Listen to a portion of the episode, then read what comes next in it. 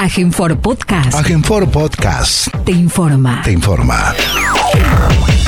Como todos los medios días, el gobierno de la provincia de Formosa, a través del Consejo de Atención Integral de la Emergencia COVID-19, brinda el parte informativo sobre la situación diaria de la pandemia y todas las situaciones que se generan en un estado de aislamiento social obligatorio en el territorio formoseño.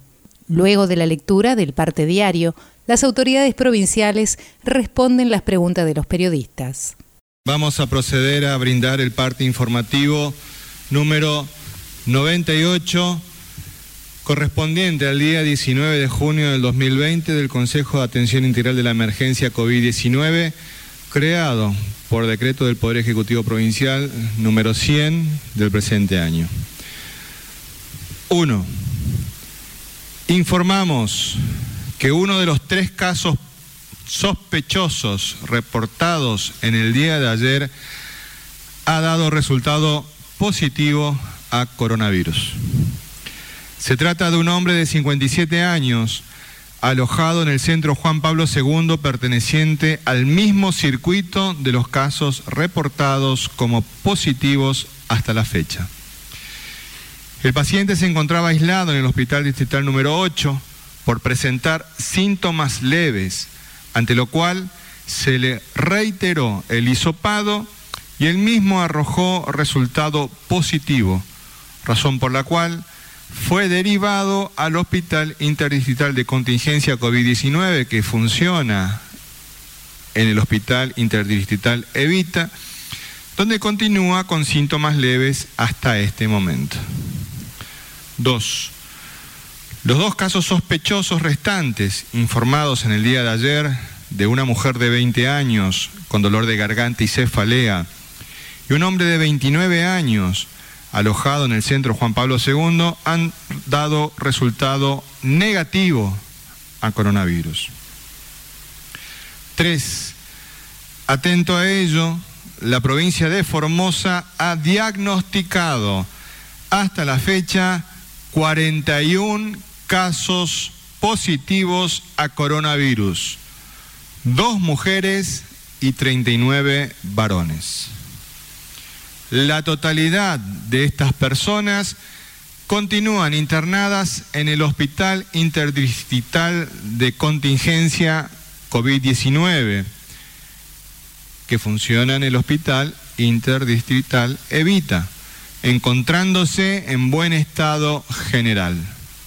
De ellos, 10 evolucionan con síntomas leves, 30 evolucionan sin síntomas hasta la fecha y un paciente presenta síntomas moderados evolucionando favorablemente. 4. Con los análisis de búsqueda activa y estrategia de control, contención y bloqueo, totalizan a la fecha 2.056 test realizados con una positividad del 1.99%. 5.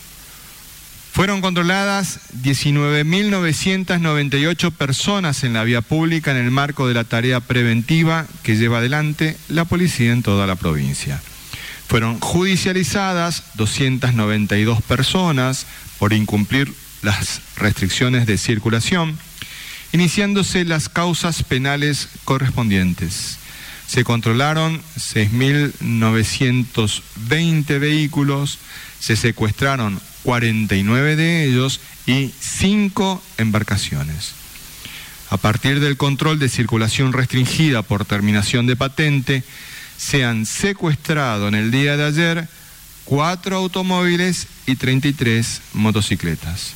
Asimismo, fueron notificadas 243 personas por no usar el barbijo en la vía pública. 6.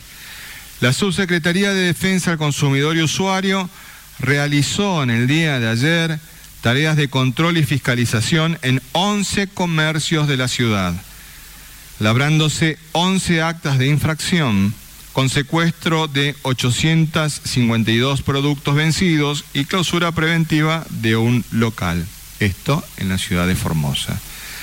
En relación a los controles bromatológicos realizados ayer por la Municipalidad de la Ciudad de Formosa, se inspeccionaron 21 comercios, labrándose 19 actas de infracción con decomiso de 174 kilogramos de mercadería vencida y clausura de tres locales por venta de bebidas alcohólicas y atención fuera del horario habilitado. 7. En el día de mañana, sábado 20 de junio, Día de la Bandera, continuará la fumigación espacial contra el dengue en Laguna Nainec, Laguna Blanca, Misión Tacagle, Buena Vista, Clorinda, Pirané, Las Lomitas, Ingeniero Juárez y Formosa Capital. 8. Con provincianos. En el día de ayer, las autoridades nacionales informaron el número diario más alto de casos positivos a coronavirus en el país hasta la fecha.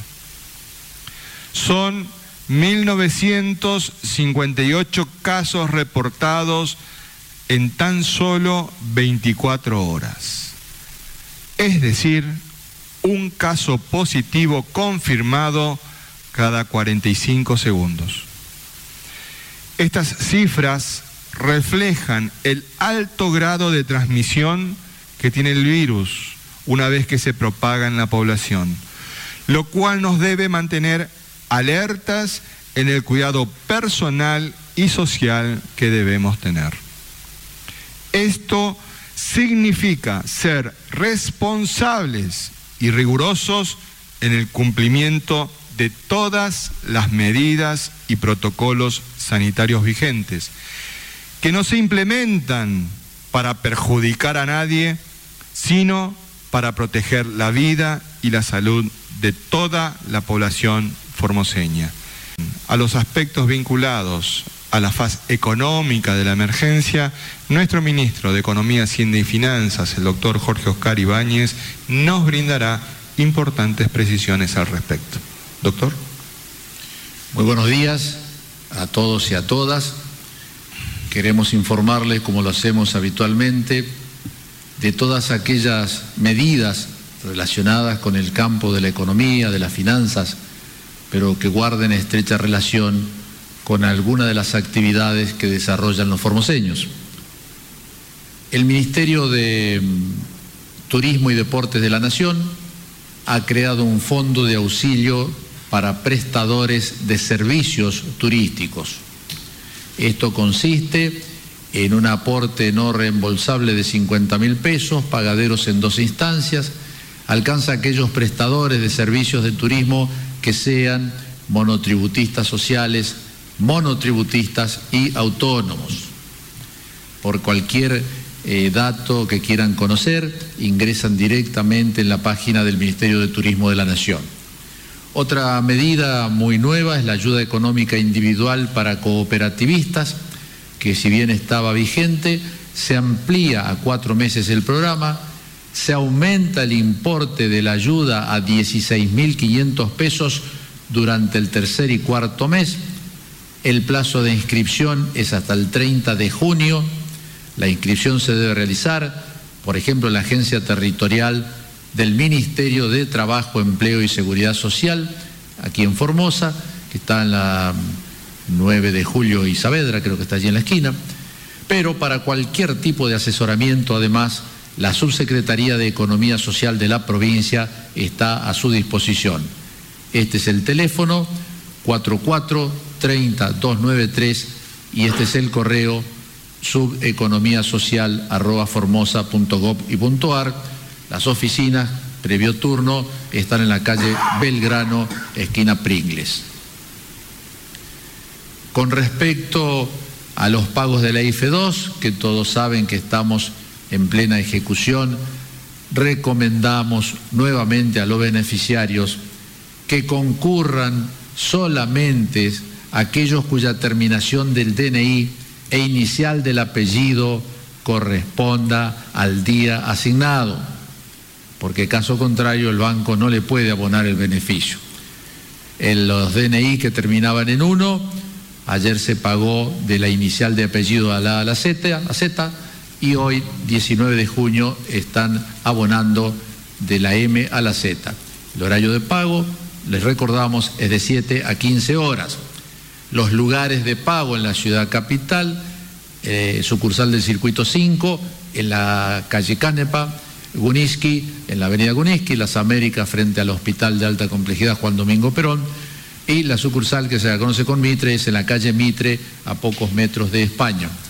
Hoy terminamos, repito, la segunda parte, la letra de la M a la Z, de los DNI terminado en 1, hoy son 1.633 en capital y son 1.555 en todas las sucursales del interior de nuestra provincia, que son aquí, están simplemente detalladas a título ejemplificativo. Cronograma de pago de ANSES, el CIPA paga hoy 19 terminados DNI en 8 y los terminados en 9 el día lunes 22. Asignación familiar por hijo y a UH paga el día 8 los terminados en DNI en 8 hoy y los terminados en 9 también el día 22, que es el día lunes. Asignación por embarazo, hoy día 19 los terminados en 6 se les acredita y los terminados en 7 el lunes 22. Tarjeta alimentar se acredita a los documentos terminados en 8 y el día lunes a los documentos terminados en 9. Programa Hogar se acredita los documentos terminados en 8 hoy, los terminados en 9 el día 22. Recordemos que el programa Hogar es el programa que se instituyó para abonar a los beneficiarios por el monto del subsidio de una garrafa social, eran 185 pesos, era un beneficio que duraba 12 meses, es decir, duraba un año. Bueno, todos aquellos que están inscritos y han sido beneficiarios, se les acreditará esta suma como un subsidio al precio de la garrafa. Esto está establecido para todas las provincias que no tenemos todavía redes de gas domiciliario. El día lunes comenzamos el operativo que llamamos Operativo Especial de Pago de la CIFE en el interior de nuestra provincia tal como lo hicimos en la IFE 1, en lo que se designaron como tres corredores. El corredor este, en la localidad de Espinillo, se va a pagar en dos días, el día 22 y el día 23 de junio, y luego seguimos Tacaglé, Buenavista, Siete Palmas, Tres Lagunas, Laguna Nainec también dos días, Palma Sola, Riacho y concluye en Colonia Pastoril. Este es un gráfico simplemente para mostrar las localidades que abarca lo que denominamos corredor este.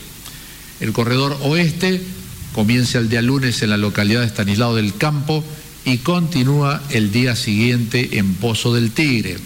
Esto sería lo que significa el corredor oeste.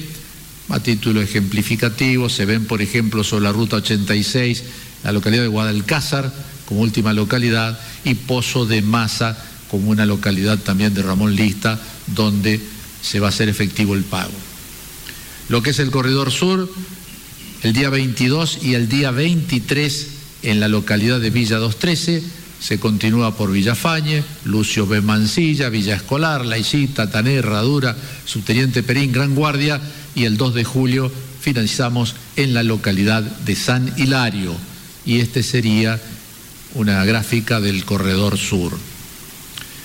Con respecto a los pagos para cooperativistas que está realizando el Banco Nación con una base de datos del Ministerio de Trabajo, Empleo y Seguridad Social de la Nación. Viernes 19, la ayuda económica individual a los DNI terminados en 6 y 7. Lunes 22, a los terminados en 8 y 9. Y repetimos, cualquier consulta relacionada con estos beneficios para cooperativistas se puede consultar a la Subsecretaría de Economía Social, procedente de la Ciudad de Buenos Aires. Algo creo habíamos dicho ayer, en ese camión de transporte viene gran parte de la carga, eh, son elementos para el sistema de salud que ha adquirido la provincia a distintos proveedores de capital. Y otra parte de la carga es donde vienen 10 respiradores que envía el Ministerio de Salud Pública de la Nación. Esto viene a sumarse a los que ya tiene el sistema, indudablemente a fortalecerlo y robustecerlo por si fuere necesario utilizarlos. ¿Cómo sigue la situación sanitaria de nuestros pacientes alojados en el hospital interdistrital Evita? Vamos a pedirle al doctor Julián Vivolini que nos exponga al respecto. ¿Qué tal? Buenos días. Bueno, como bien se comentó, hay 10 pacientes con síntomas leves y un paciente de ellos está todavía considerado moderado. La mayoría de los pacientes sintomáticos leves, todos están estables, inclusive el paciente moderado, pero la mayoría de los que tienen leves persisten con estos síntomas relacionados con dolor de garganta, que se llama odinofagia por nuestra parte. También se acompaña con un poco de dolor de cabeza, que le decimos cefalea, y un poco de tos seca, principalmente ninguno que le dificulte o no ninguno tenga dificultad respiratoria. O sea, ese grupo de personas o pacientes está bastante estable. Algunos síntomas que se agregaron en el transcurso de estos días, esa pérdida del gusto, el pérdida en el olfato, que se llama disgeusia y augeusia eh, respectivamente, o sea, esos síntomas se fueron agregando en estos transcurso de estos días que puede persistir mucho tiempo esos síntomas, eh, más allá que por más que se decida su alta en el futuro, probablemente esos síntomas persistan en los días. con respecto al paciente que estaba en, que está en una circunstancia de cuadro clínico moderado, como lo, lo consideramos, porque había tenido su infiltrado una radiografía, aún requiere oxígeno con una mascarilla, pero eh, está respirando espontáneamente, o sea, no requiere ninguna otra eh, aditivo salvo esa mascarilla con oxígeno. Tiene bajo flujos, hay una buena respuesta, fue tratado en el día de ayer, se administró plasma. Así que tuvo una muy buena tolerancia, no tuvo síntomas a ello, así que habrá que esperar la respuesta a ese tratamiento. Igualmente el paciente está normotenso. Igualmente el pronóstico siempre se lo asume reservado porque hay que ver cómo evoluciona con el transcurso de los días. Hoy no le podemos decir que si o si va a resolver bien, pero creemos que sí, pero no estamos seguros aún. Así que la mayoría de los pacientes están estables, por suerte, así que estamos en buen camino por ahora. Exclusivas de COVID que tenemos en la provincia. Doctor. Bueno, efectivamente, lo prometido es deuda, así que bueno, vamos a mirar en un gráfico cómo están distribuidas las camas. Recordamos que el sistema de salud provincial está dividido organizativamente en, en distritos sanitarios. Cada distrito sanitario a su vez está constituido por lo que se llama áreas programáticas. Cada área programática tiene un efector de cabecera donde tiene un área delimitada y población de responsabilidad a cargo. Y en base a esta estructura se dan los niveles de complejidad creciente. El primer nivel, que atiende habitualmente la mayor parte de las situaciones de cualquier problema de salud, más del 80% de los casos. El segundo nivel, que son los hospitales distritales, que los vamos a ir viendo con un color distinto y que en este caso estarían destinadas fundamentalmente a, situaciones eh, que pudieran requerir una, mayor complejidad. Ahora sabemos que lógicamente los pacientes más graves siempre van a estar en los establecimientos eh, de mayor complejidad, como, son como es el nivel 3, que está en Capital, constituido por el Hospital La Madre del Niño, el Hospital Central, el Hospital Odontológico y especialmente el Hospital de Alta Complejidad. Específicamente en esta situación tenemos preparado un hospital monovalente, decimos que es específicamente un hospital con la complejidad que tiene el hospital eh, para la contingencia, interdistrital para la contingencia COVID-19 que funciona en el hospital interdistrital de Vita. Así que bueno, vamos a ir viendo y yo voy a ir explicando, eh, dándole voz al, al video, explicando cómo están distribuidas las distintas, las distintas camas. Ahí están eh, delimitadas los distritos sanitarios que son distintos a los departamentos. Eh, la, provincia, desde el punto de vista geopolítico, está dividido en departamentos.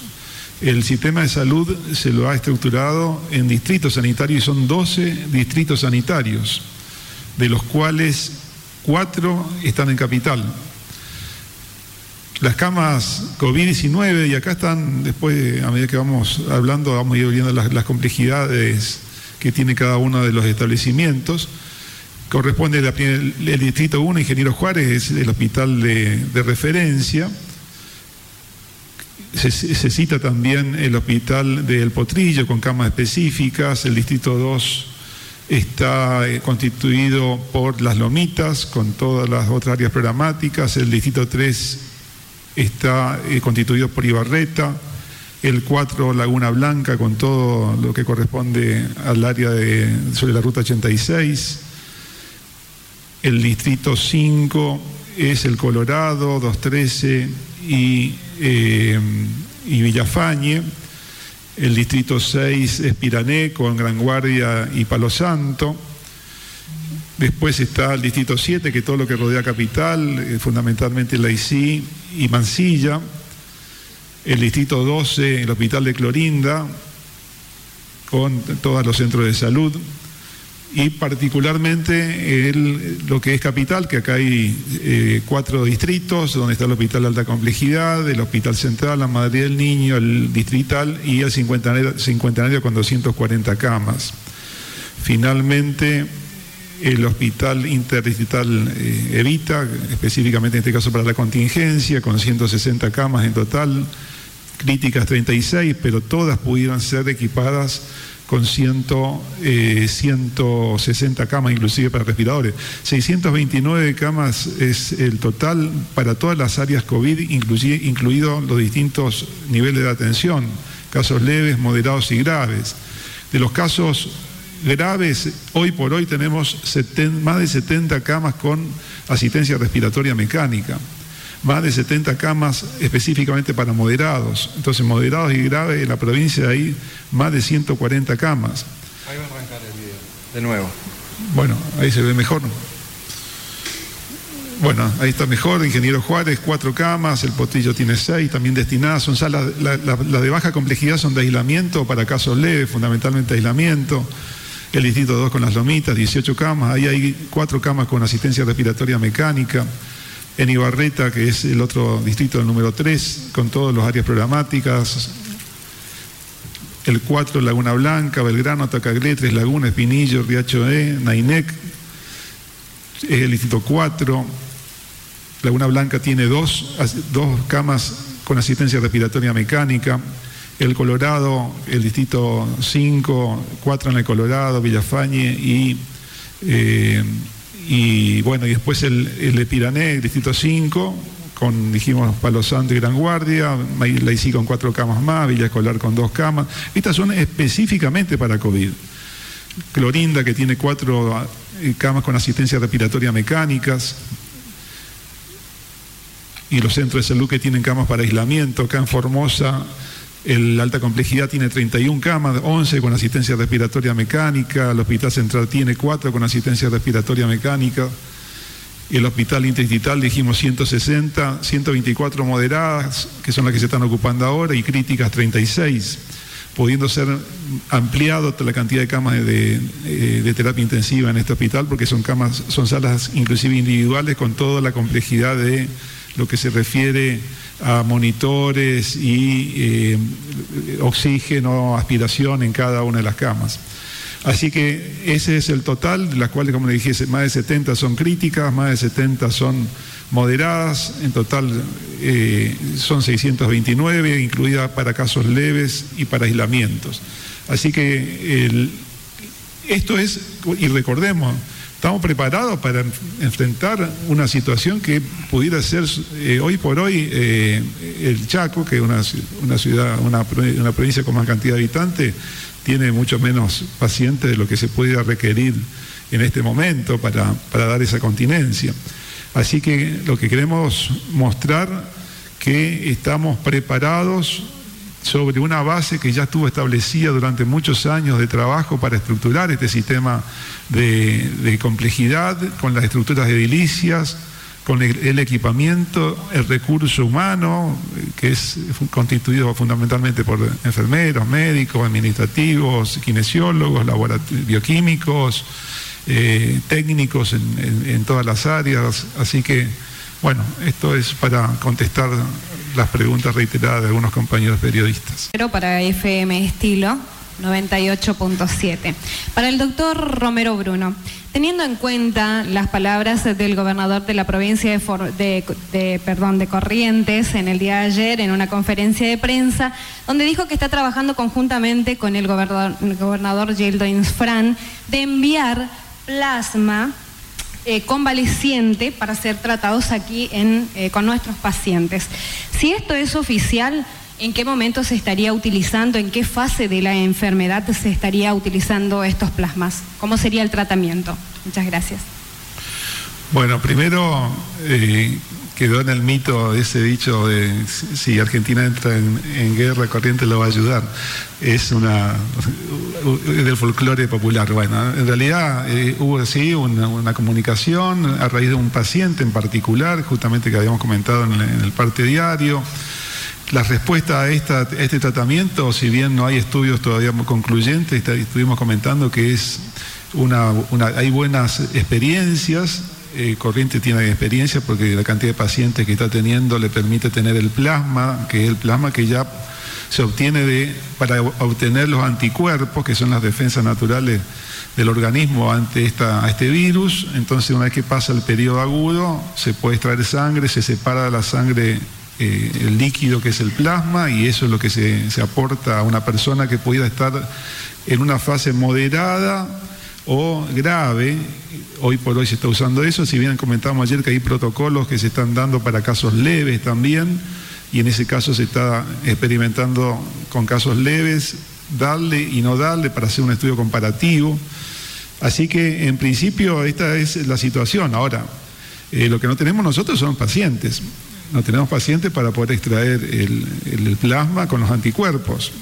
Tenemos toda la tecnología en el hospital de alta complejidad para hacer este tipo de plasmaféresis que se llama extraer el plasma y poder eh, hacer esta aplicación. Lo otro que se está también evaluando es medir cuánta cantidad de anticuerpos tiene cada paciente. Sabemos que los pacientes asintomáticos en general tienen menos anticuerpos habitualmente de lo que puede tener una persona que tiene más carga viral. Así que esta experiencia eh, estamos preparados como para hacerla. En este momento fue algo particular, así que bueno, agradecemos la comunicación que ha tenido eh, el gobernador con el gobernador de la provincia Gildín Fran. Eh, pero bueno, estamos justamente, como dijimos, preparándonos en caso de ser necesario podamos tener toda la, la aplicación para usar este método de tratamiento. Muy bien. Siguiente pregunta, por favor. Muy buenos días. Perdón, muy buenos días, doctores Nataniel Cáceres del Grupo de Medios TVO y CNN Radio en Formosa. Se confirmó hoy un caso más de coronavirus. Ustedes informaron que la cifra asciende a 41. Sin embargo, la sala de situación coronavirus del Ministerio de Desarrollo, perdón, del Ministerio de Salud de la Nación informa que hay 46 casos en la provincia de Formosa. Si podrían explicar a qué se debe esta disparidad en las estadísticas. Muchas gracias. Bueno, eh, ayer con la carga de los pacientes que ya habían tenido estudios previos, que ya eran negativos cuando se hizo la carga en el sistema informático que registra Nación, fueron duplicados algunos pacientes, por lo cuales nos comunicamos, cuando vimos esto en el reporte, nos comunicamos con la gente de Nación, a alta hora de la noche ya había salido este reporte, en el día de la fecha se van a estar corrigiendo desde Nación los datos reales, que en realidad van a aparecer 37 casos, los reales que a nivel de nación van a aparecer de 37 casos. Esto se debe a que los pacientes eh, venezolanos tenían su domicilio también eh, en, Buenos Aires y fueron diagnosticados en las primeras 24 horas, así que lo asumen como lugar de residencia, así que también como el otro pasajero, otro pasajero anterior. Así que lo oficial van a salir 37 casos. Nosotros decimos diagnosticados 41 al día de la fecha este reporte de 46 es por una duplicación de pacientes que ya están con el diagnóstico realizado y va a ser corregido en el día de la fecha por las autoridades de Nación, así que en el próximo reporte ya va a estar el número real. Siguiente pregunta, por favor. ¿Qué tal? Buenos días, Alberto Martínez para Canal 11. Doctor González, ¿nos puede explicar la, acerca de la detención del ex intendente de Pirané? Gracias. Muy bien, muchas gracias por la pregunta. Eh, en el día de ayer nosotros informamos el resultado negativo de la paciente de Pirané justamente, que había ido a consultar al hospital. Esta paciente ingresa al hospital y de manera prácticamente inmediata empieza a recibir mensajes de parientes, amigos, vecinos, señalando que tenía, eh, estaban anunciando por los medios de comunicación de que tenía COVID. La verdad es que esta señora fue evaluada médicamente mm, y lo metieron dentro de un análisis de eh, vigilancia intensificada, porque no tenía nexo epidemiológico. Entonces, esa situación particular en la búsqueda que nosotros tenemos activa, eh, evidentemente trascendió y un medio de comunicación de cable de Pirané dio como positivo ese caso de coronavirus. Esta señora, al salir del hospital, luego de, de que fuera atendida, realiza una denuncia penal eh, porque evidentemente se siente agraviada en su persona y, pero además de eso, en Pirané se generó una gran angustia por parte de la gente a partir de esa información brindada en los medios este, de comunicación de cable. Ante esa situación eh, se inició la causa judicial, la tiene el juzgado de instrucción a cargo del doctor Caballero, fiscal es la doctora Roxana Bazanese, está en trámite, este, tenemos información de que el juez ya habría ordenado eh, la supeditación de esta persona, estaban aguardando realizarse, realizarle los exámenes eh, pertinentes. En definitiva, acá hay una responsabilidad de los medios de comunicación de informar con datos oficiales para generar una comunicación correcta a la población en una situación en la que los ánimos de las personas están atentos y alertas ante esta situación de epidemia que tenemos. Evidentemente, aparentemente, no lo habrían manejado de esa manera y esto generó esta situación por parte de la denuncia de esta persona afectada por sí, pero además porque ella fue protagonista de la angustia multiplicada que generó esta afirmación de este medio de comunicación en Pirané. Siguiente pregunta, por favor. ¿Qué tal? Muy buenos días, Javier Ruiz para Radio Formosa 88.1. En las próximas horas, 300 eh, repatriados argentinos cruzarán por Formosa. ¿Cómo es el manejo, el control policial, cómo es el custodio y si entre ellos existen eh, algunos formoseños o no? Muchas gracias.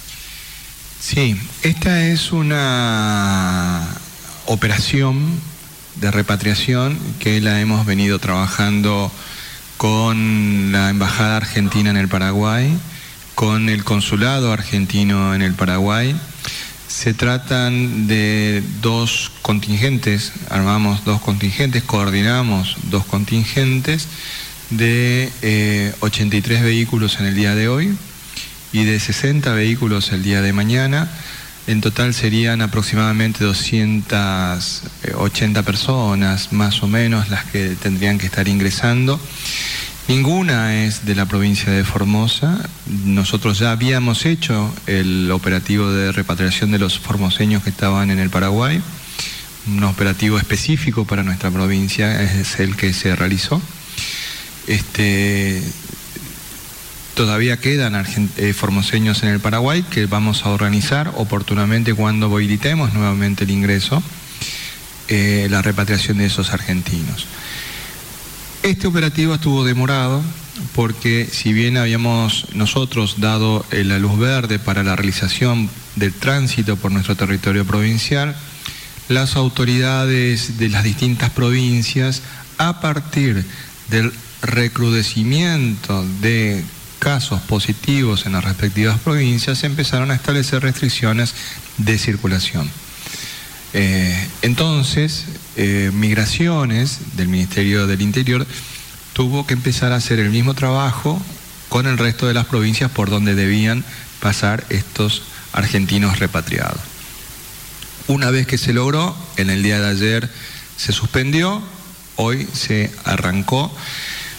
¿Cómo se organiza esto? Ingresan, se realizan los controles médicos, tenemos un túnel de desinfección que es propiedad del gobierno de la provincia, que lo maneja la policía en, el centro aduanero de Loyola. Las personas realizan los trámites de inmigraciones, aduana, ingresan al territorio argentino y se conforma un grupo de 10 automóviles en Loyola. Ellos son acompañados por gendarmería o por policía hasta la estación de servicio que está en las cercanías de Fermín Rolón. Allí pueden repostar el combustible. Cuando se conforma otro grupo de 10 automóviles, hacen exactamente lo mismo y ahí se conforma la cápsula de 20 automóviles que con acompañamiento policial realizan el trayecto desde Clorinda hasta Mansilla, sin detenerse en ningún lugar de la provincia. Esa es la mecánica de trabajo, es una mecánica que hemos consensuado con el Estado Nacional y en la que hemos tenido intervención en, en el diseño de esto y que ciertamente ahora la están replicando las otras, las otras provincias. No es el primer operativo que realizamos, esto lo hacemos varias oportunidades, hemos tenido mucha presencia también de eh, repatriación de paraguayos que regresaban a su país, es decir, el mismo procedimiento que estamos haciendo con los argentinos que están ingresando, también lo hacemos con paraguayos que ingresan, ciudadanos paraguayos que ingresan por Mansilla, hacemos la cápsula en Mansilla y hacemos todo el recorrido inverso hasta Loyola, siempre teniendo en cuenta la responsabilidad en cuanto al cuidado de la salud pública de todos los formoseños. Siguiente pregunta, por favor. Muy buenos días, Hernán Salinas para el Diario de la Mañana y Radio Viva. La consulta a quien corresponda. Ayer vecinos del barrio militar nos consultaron por la activación del protocolo sanitario en horarios de la siesta. Sería por eh, un soldado que presentó síntomas tras tener contacto con un camionero que llevaba víveres al regimiento. Se dice que estaría aislado esta persona. Bueno, ¿qué información nos puedes brindar? Muchas gracias. Sí, efectivamente se comunicó el médico del regimiento con el médico del Hospital Central explicándole esta situación. Era una situación, como decimos, es indirecta. Esta, persona lo único que hacía era recibir los elementos de descarga que habían llegado al regimiento, la gente que había venido no tenía síntomas, no tenía ningún tipo de caso de ser con eso sospechoso. Igualmente, por una cuestión preventiva se fue al hospital central, quedó en aislamiento, se le realizó el hisopado, entra dentro de la categoría de para nosotros lo que se llama vigilancia intensificada, que no son casos sospechosos en sí, sino que buscamos igualmente el virus y le hacemos el hisopado y el resultado va a estar en las próximas horas. El paciente está bien, está estable, está aislado en el hospital central y no hay nada, no hay nada preocupante en el caso del paciente en sí. Siguiente pregunta, por favor. Buenos días, Alicia Lucena de Radio 1. Quisiera hacer una consulta, si nos pueden confirmar a través de este Consejo de Atención Integral. Tenemos conocimiento que un paciente que está internado en el Hospital Evita, justamente, adulto de 65 años, en horas de la noche de ayer se le hizo la aplicación de plasma. Queremos saber cuál es la situación, si esto realmente es así y cómo es el tratamiento y en qué está considerado ese caso, leve, moderado o grave. Gracias. Doctor Iorini. Sí, como eh, comenté hace pocos minutos, eh, de los casos que eh, se presentaron, uno era moderado, al cual había recibido el tratamiento del plasma. Eso es lo que se había comentado. O sea que es un paciente de 61 años que está em, en un cuidado especial, o sea, apartado del resto de la gente para mayor, mejor control y eh, por su patología de base, sus enfermedades, tenía antecedentes de diabetes, también hipertensión, y por esa edad y por esos infiltrados en la radiografía se decide hacer el tratamiento con el plasma, así que ya fue, ya fue administrado y no tuvo ninguna complicación. Siguiente pregunta, por favor. Buenos días. Omar Guzmán para Radio Universidad Nacional de Formosa. La pregunta a quien corresponda. ¿Cuál es la situación eh, sanitaria de los alberdeños, teniendo en cuenta que siempre Formosa brindó ayuda sanitaria, prestaciones médicas para los hermanos isleños? Puntualmente en esta cuarentena, ¿cuál es el protocolo a seguir? Gracias. Bueno, como sabemos, nuestras relaciones son fluidas en, cualquier momento del año, en este caso en particular con ciertas restricciones y controles específicos. El, estado sanitario, por la referencia de los médicos que trabajan, inclusive hay un médico también que trabaja ahí, ese guardia en el Hospital Central, que vive en esa localidad, así que se traslada los, días de guardia, la situación sanitaria de Alberdi no, no hay nada particular en este, momento. Igualmente siempre están todas las medidas de precaución que se realizan. Y también unas cuestiones humanitarias que siempre están presentes. En el caso de que una persona necesita, por ejemplo, como hemos tenido una situación de una mujer en trabajo de parto, se realizan las atenciones, como, como ha sido comúnmente. Lógicamente siempre se le hacen los controles, se le verifican los síntomas en muchas, en muchas situaciones ante la duda se realizan los hisopados y se quedan en aislamiento. Así que bueno, es, son pacientes considerados también por nosotros con controles más estrictos, lógicamente porque están del otro lado de la frontera. Si bien tenemos información continua, eso no deja de que prestemos atención continuamente a estos casos que se dan de forma particular. Eh, habitualmente en otro momento del año tienen acceso a turnos controlados en el hospital, etcétera, para controles. Bueno, eso no es así, son situaciones de urgencia. Siguiente pregunta, por favor. Buenos días, Alejandro Richard, LR8 Radio Nacional Formosa y LRA20 Radio Nacional Las Lomitas. Hace algunos meses se conformó una asociación de músicos formoseños denominada Formúsica. En estos días estuvieron entregando una gacetilla de prensa a los medios de, comunicación donde allí informaban que el día lunes 8 de junio habían entregado un protocolo sanitario a este consejo. Eh, quería saber si me confirma la recepción de este protocolo sanitario y qué respuesta se le puede dar a los músicos formoseños. Gracias. La verdad que hemos tenido muchas presentaciones de distintos sectores, de distintos ámbitos, todos están siendo evaluados, analizados, mirados, oportunamente se brindará una comunicación oficial respecto de cada una de estas presentaciones. Siguiente pregunta, por favor. Buen día, Blasich Ángel, Diario Norte Formosa. Ministro González, entre ayer y hoy observamos gran movimiento en la ciudad, formoseños que están trabajando, no están de vacaciones, hacen sus compras y eso es bueno. Para usted que es un gran visionario, ¿cómo lo toma? ¿Negligencia de parte de esa familia o confianza hacia las medidas tomadas? Gracias. Bueno, Agradezco su calificación, Blasich. Eh, simplemente soy una persona que tiene una responsabilidad brindada por el gobernador de la provincia, el doctor Gilles Fran, al designarme como un colaborador cercano al darme la oportunidad de ser ministro de gobierno. ¿Qué es lo que advertimos nosotros? Nosotros advertimos que existe un movimiento importante de personas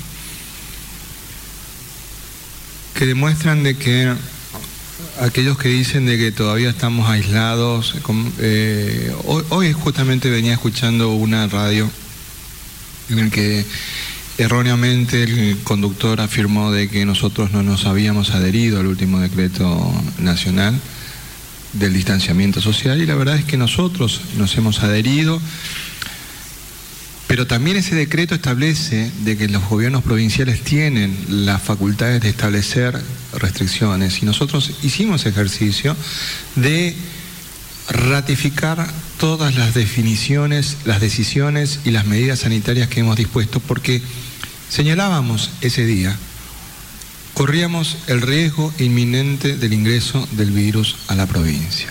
¿Recuerdan ustedes? Nosotros lo habíamos dicho a lo poco tiempo apareció este primer caso que era el de la médica que ingresó a nuestra provincia. Y después aparecen las distintas situaciones que se fueron dando en uno de los circuitos del Centro de Alojamiento Preventivo Juan Pablo II. Pero además de eso, muchos de nuestros comunicadores, muchos de nuestros ciudadanos, consideran de que la situación que se vive en la ciudad autónoma de Buenos Aires o en algunos otros centros poblados de la Argentina es mecánicamente trasladada a nuestra realidad y ciertamente no es nuestra realidad. Nosotros tenemos una importante apertura de los comercios, quedan todavía algunas situaciones que en otras jurisdicciones están volviendo atrás, cuando se advierte la presencia de circulación viral. Nosotros todavía no la tenemos. Tenemos casos, tenemos casos. Y los casos que lo tenemos, los tenemos definidos y los tenemos bloqueados. ¿Por qué? Porque la estrategia sanitaria que nos hemos propuesto ha funcionado.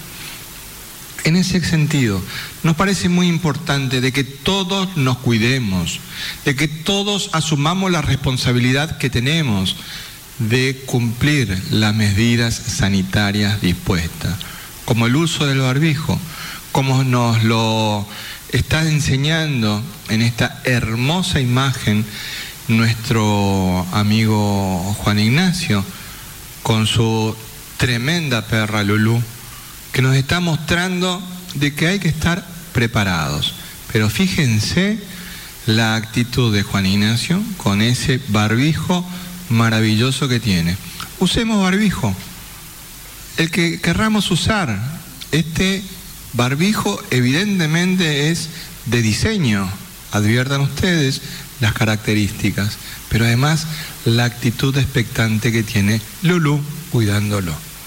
La verdad es que esta imagen enternece, esta imagen nos invita a que tenemos que cuidar lo más maravilloso que tenemos todos, que son nuestros hijos.